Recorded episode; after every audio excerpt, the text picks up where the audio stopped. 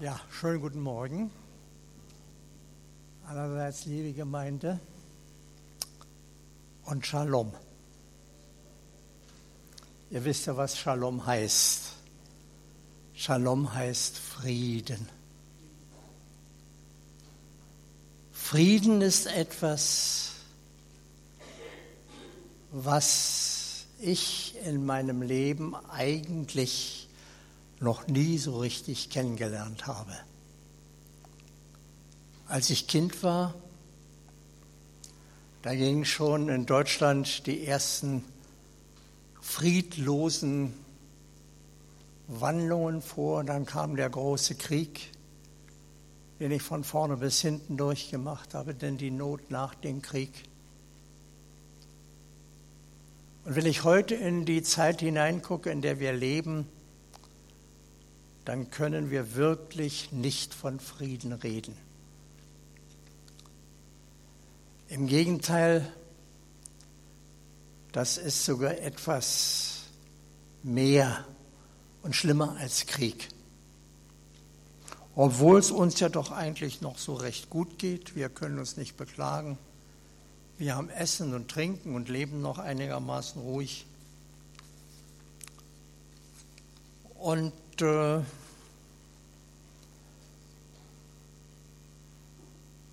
die Frage ist jetzt nur, wie lange bleibt das noch?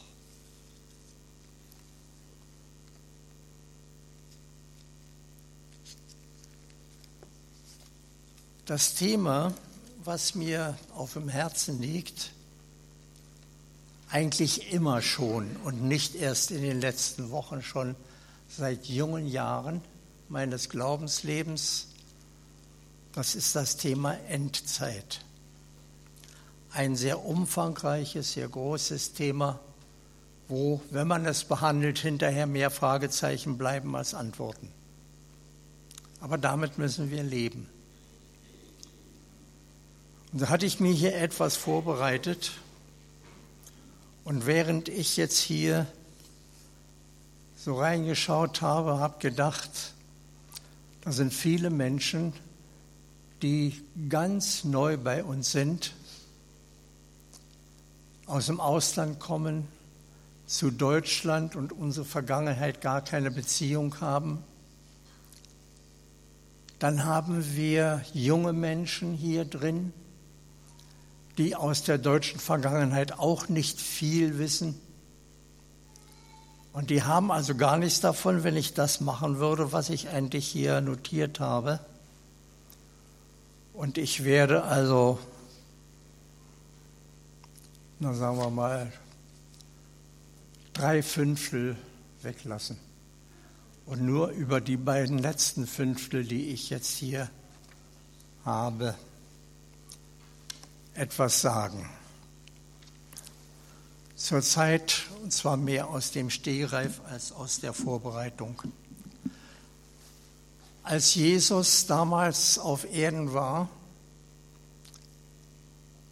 um den Willen Gottes zu tun und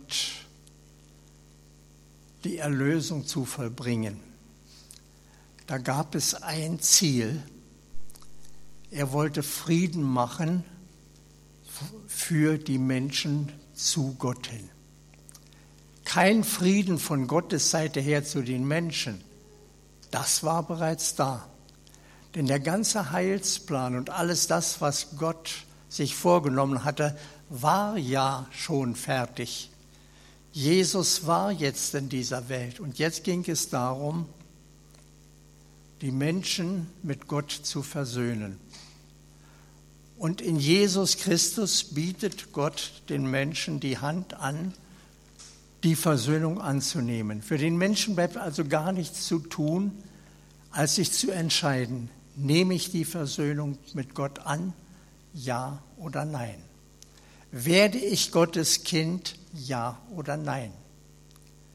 Das so unwahrscheinlich wie das klingt, es geht aber ohne jede Art von Gegenleistung von unserer Seite aus. Es ist wie ein Geschenk, was Gott uns gibt. Und die Frage ist an uns, willst du das annehmen, ja oder nein? Und so zieht sich dieser Heilsplan, den Gott erdacht hat, schon vor Grundlegung der Welt, über die ganzen Jahre von Jesus an bis hierher, bis in die heutige Zeit. Und damals schon spricht Jesus vor rund 2000 Jahren von einer Zeit, da spricht er von den Enden der Tage. Das heißt eine Zeit, wo eine alte Zeit zu Ende geht und eine neue Zeit beginnt. Und diese Zeit, diese Zeit, wo, wo, wo das beginnt, das wird die furchtbarste Zeit sein, die je auf dieser Erde war und auch sein wird. Nun möchte ich äh, diese Zeit hier nicht besonders darstellen. Das geht gar nicht, weil wir viel zu wenig darüber wissen. Aber ich möchte doch einiges hier rausstellen. Und zwar möchte ich jetzt ganz speziell die Zeit einmal betrachten, in der wir jetzt leben. Und zwar lese ich dazu aus der Offenbarung die, den Bericht, wo Jesus als das Lamm Gottes von Gott ein Buch empfängt, das versiegelt ist mit sieben Siegeln und Jesus bricht ein Siegel nach dem anderen. Und wenn ein Buch geöffnet wird, dann öffnet man es, um darin zu lesen. Aber wir sehen hier, dass in dem Buch gar nicht gelesen wird, sondern immer dann, wenn ein Siegel gebrochen wird, geschieht etwas. Und da ist die Frage, was geschieht? Und das möchte ich uns lesen. Vorab noch kurz, dass Johannes von Gott eine Offenbarung bekommt, das heißt von Jesus Christus, und der ihm zeigt, was geschehen soll in Zukunft. Und dann ist Johannes auf an Auftrag Gottes in den Himmel hinaufgenommen worden und dort sah er den Thron Gottes und um diesen Thron Gottes vier Lebewesen stehen, die er beschreibt, die wir aber als Engel ansehen wollen. Und diese Engel haben eine Aufgabe. Und jetzt lese ich aus Kapitel 6 die Verse 1 bis 4. Und ich sah, dass das Lamm der Siegel eines auftat. Und ich hörte die vier Engel eines sagen, wie mit einer Donnerstimme, komm. Und ich sah und siehe ein weißes Pferd, und der darauf saß, hatte einen Bogen. Und ihm ward gegeben eine Krone, und er zog aus, sieghaft, und dass er siegte. Und da er das andere Siegel auftat, hörte ich den anderen Engel sagen, komm. Und es ging heraus ein anderes Pferd, das war rot.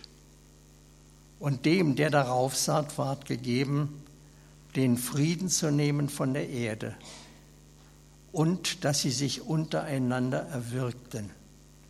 Und ihm ward ein großes Schwert gegeben. Bis dahin. Ihr Lieben, es ist vollkommen klar, dass es sich bei diesen Beschreibungen hier um ein Vergleich, um ein Bild handelt. Da kommt also nicht ein Mensch, der sich auf ein weites, weißes Pferd setzt und dann kommt ein Befehl vom Himmel her, komm, und dann reitet er los. Sondern es ist ein Sinnbild für eine Sache, die wir gar nicht mal so richtig definieren können, was das ist. Und das wollen wir auch gar nicht versuchen. Denn je mehr man sich darin vertieft und reinsteigert, desto mehr muss man am Ende feststellen, so war das ja gar nicht. sondern es ist nicht nur anders, sondern vielleicht ganz anders. Aber das, was wir hieraus lesen können, das wollen wir doch sehen, gucken, ob wir das irgendwie unterbringen können. Ich persönlich bin der Meinung, dass diese beiden Reiter unterwegs sind in unserer Zeit, in unserer Welt. Ich weiß nicht seit wann, ich weiß auch nicht, wer das ist, aber die Ereignisse, die hier beschrieben werden, sind so, dass man aus dem, was wir erleben, dass man das daraus schließen kann. Also dieser Reiter, der auf dem weißen Pferd saß, der hatte einen Bogen. Erstaunlich ist, dass er diesen Bogen nicht irgendwie benutzt und Pfeile hat er auch nicht. Er hat überhaupt keine Waffen. Und ihm ward eine Krone gegeben und er zog aus sieghaft und dass er siegte. Und wenn man das so liest und da muss man schon etwas tiefer einsteigen und nachdenken, was meint Gott jetzt damit? Was will er uns zeigen?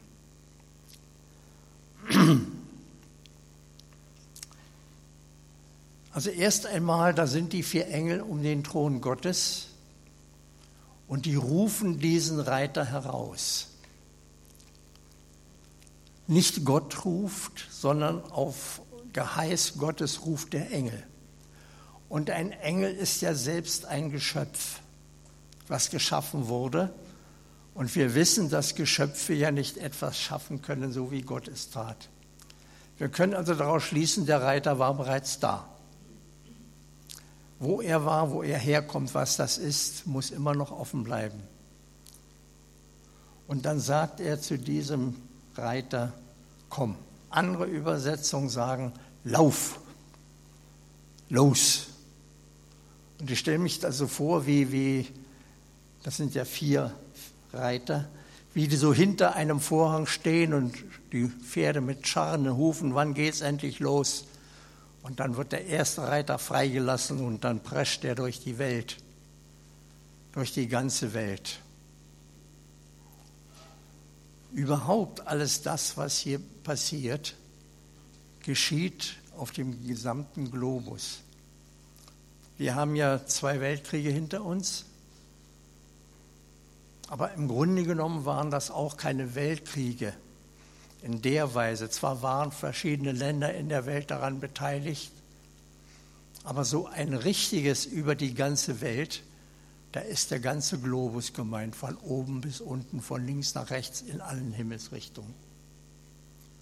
Und dieser Reiter hat die Erlaubnis von Gott, seinen Weg anzutreten.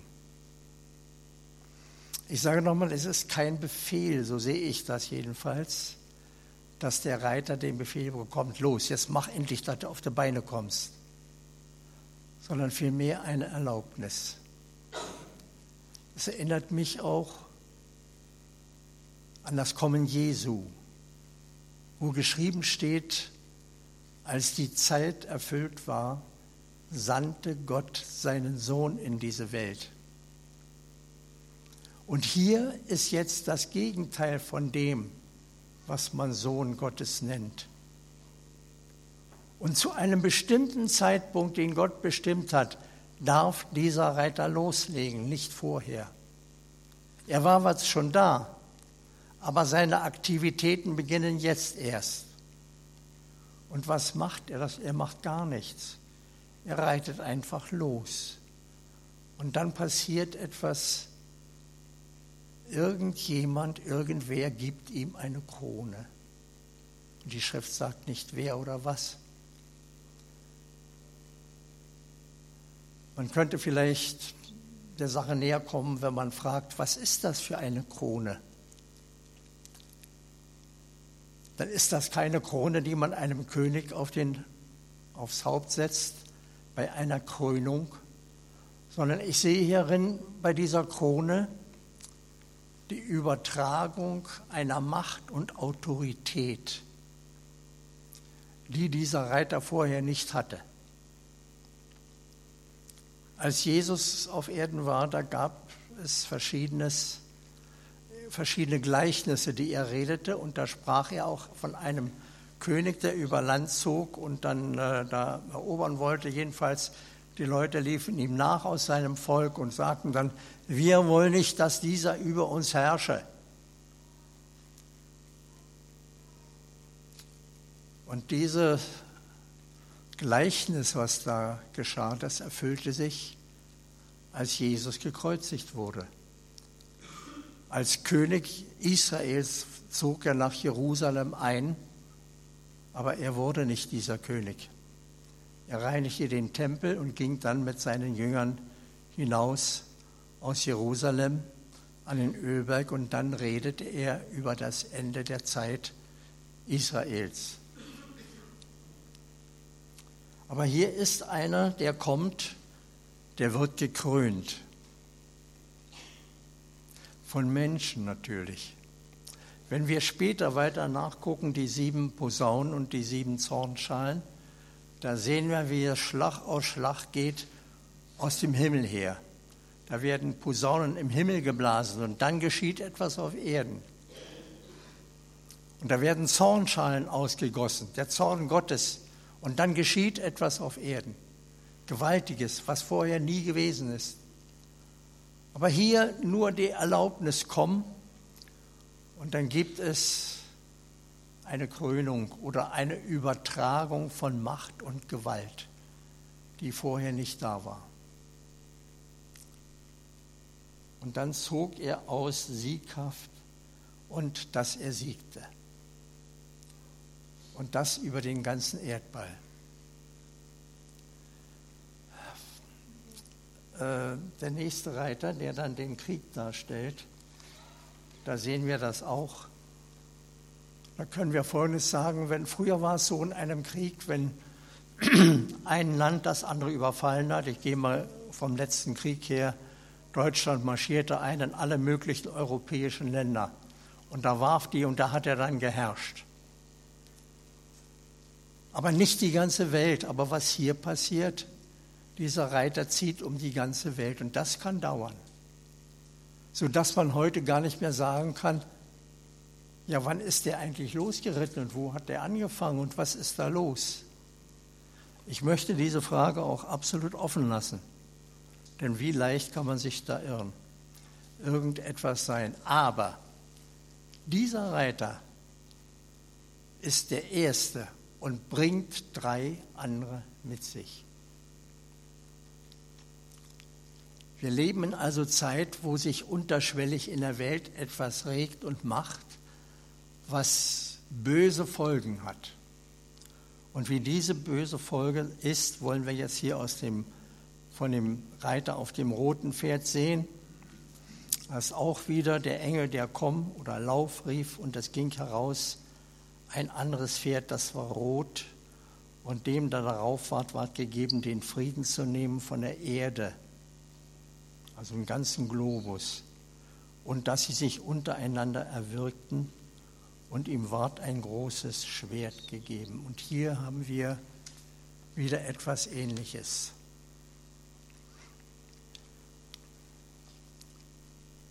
Ihm ward gegeben zu nehmen den Frieden von der Erde. Wir müssen uns das mal vorstellen. Seit Menschengedenken von Adam und Eva, nicht aber von Kain und Abel an, gab es Krieg. Der erste Krieg in dieser Welt war ein Bruderkrieg und ein Religionskrieg.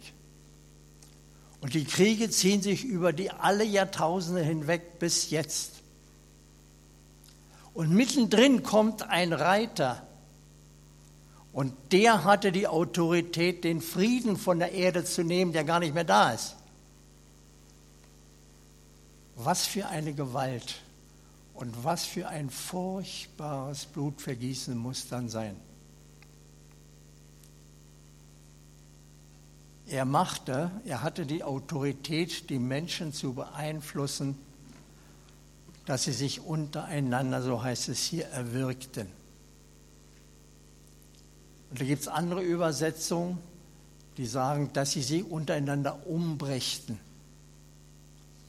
Und andere Übersetzungen, zum Beispiel die Elberfelder und die Wuppertaler Studienbibel sagt, dass sie sich einander abschlachten.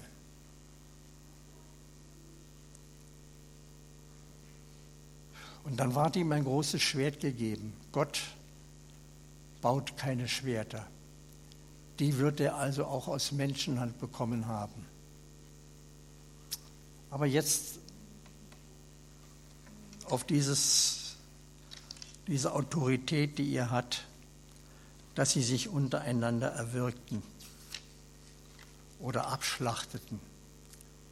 Da möchte ich aus unserer Vergangenheit jetzt, in der wir jetzt leben, zwei Fälle rausnehmen und dazu etwas weitergeben, was ich aus Rundfunk und Fernsehen und so weiter gehört habe. Also Anfang 2015, da gab es ja ein Attentat in Paris aus einer Zeitung, Charlie, diese satirische Zeitung, die kennt ihr ja.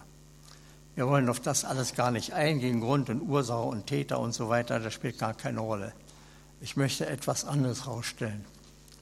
Als dann eine Trauerfeier war über die Leute, die da gestorben sind, da war es der französische Präsident Hollande, der eine Rede hielt, die wurde übersetzt und darin wurde gesagt von diesem Präsidenten, also ein Mann, der in der Welt was zu sagen hat, der hat gesagt, Frankreich befindet sich jetzt in einem Kriegszustand.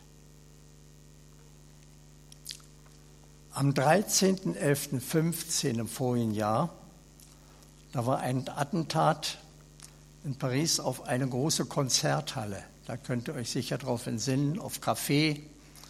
Und das gab viele, viele Tote. Auch da soll der Hintergrund soll uns gar nicht berühren, soll uns gar nicht interessieren. Aber jetzt ist die Frage, was sagen Politiker dazu, die in der Welt was zu sagen haben? Am 13.11. war dieses Attentat, am 14.11. trat Martin Schulz, der Präsident des Europäischen Parlaments, und hielt eine Rede. Und in seiner Rede benutzte er das Wort abschlachten. Am 15.11. war es unser Bundespräsident Joachim Gauck, der auch eine Rede hielt und der sprach von einer neuen Kriegsführung. Und dann am 27.11. war in Paris die Trauerfeier und da sprach der Präsident Hollande noch einmal und er benutzte auch das Wort abschlachten. Ihr Lieben, was mir auffällt, ist dabei Folgendes. Vor rund zwei Jahren beschreibt die Schrift hier, was hier passiert, passieren wird in der Welt. Und unsere Politiker, die da mittendrin hängen und die das sagen haben, bestätigen das mit ihren Worten, ohne jedoch die Bibel dabei zu zitieren. Und hier bleibt auch wieder die Frage, woher kommt das Schwert? Ist das ein Hinweis auf dunkle Kanäle im Waffenhandel?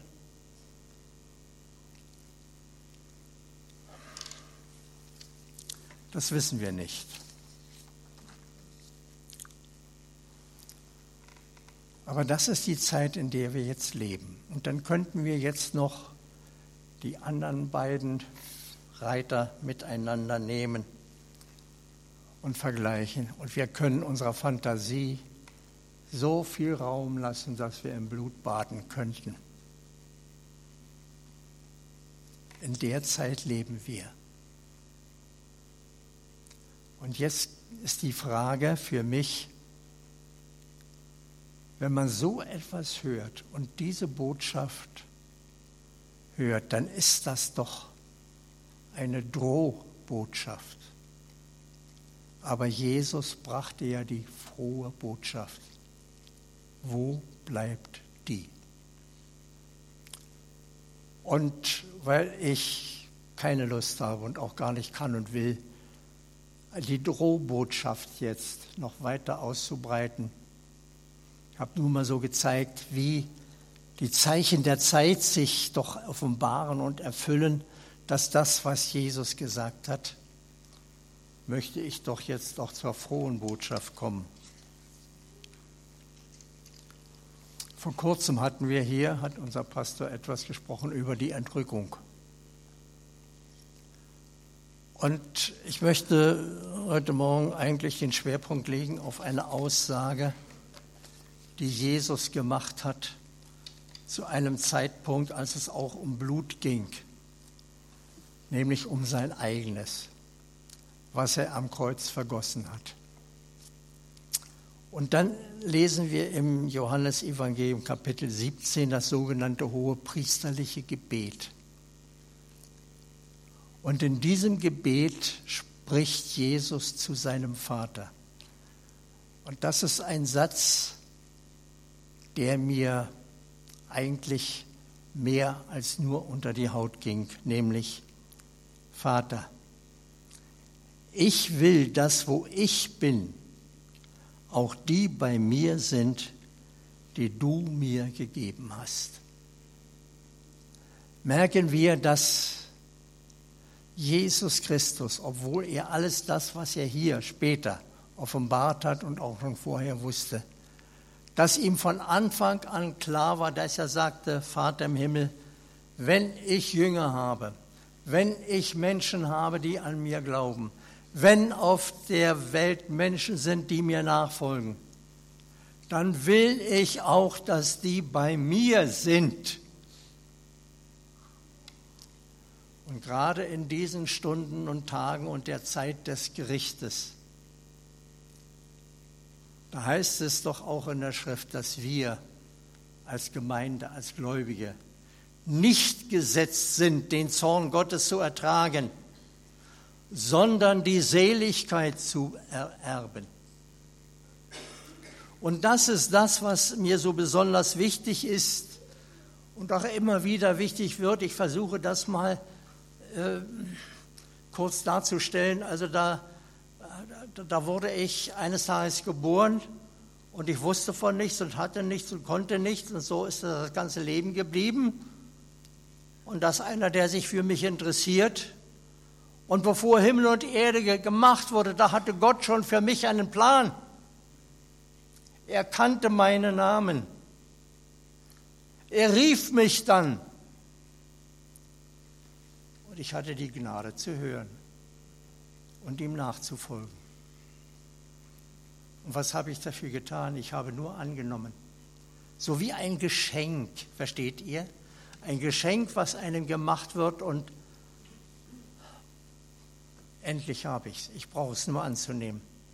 Gegenleistung null.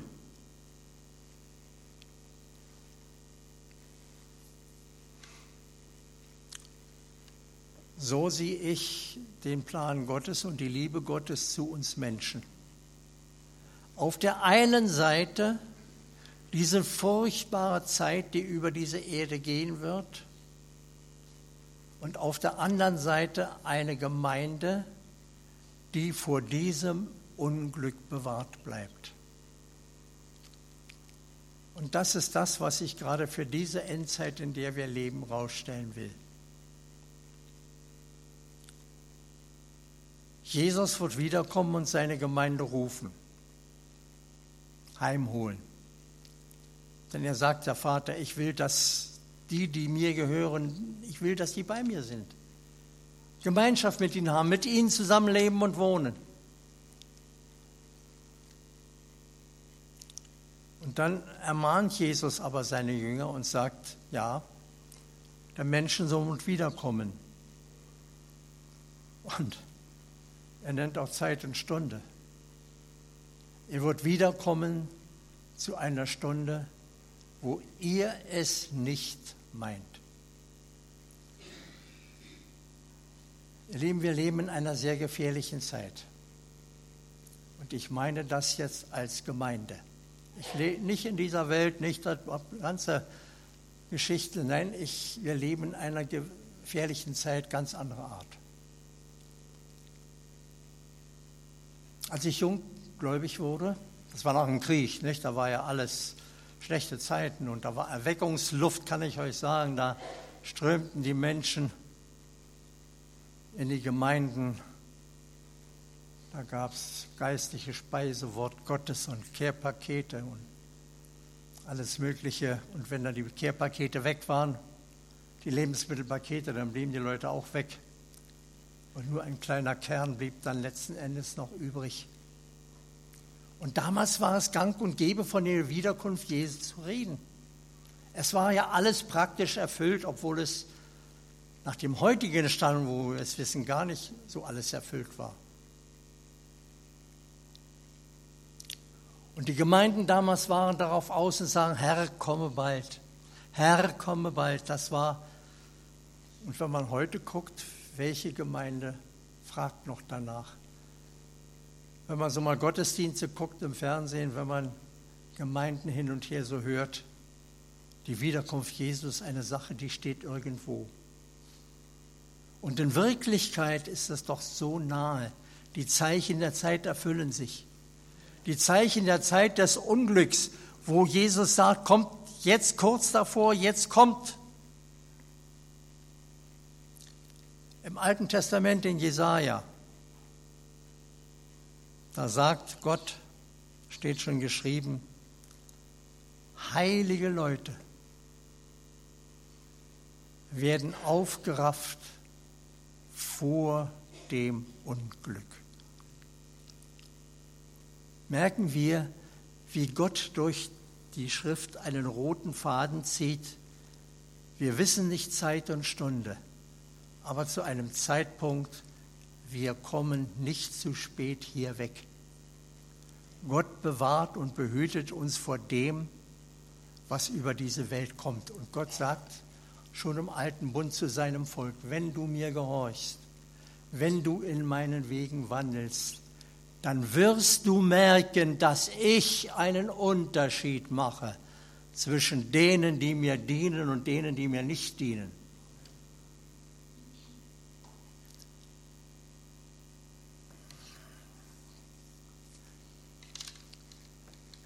Über all dem, wo ich mich vorbereitet habe, das äh, wollte ich eigentlich eine Überschrift stellen wie ernst nehmen wir Gottes Wort?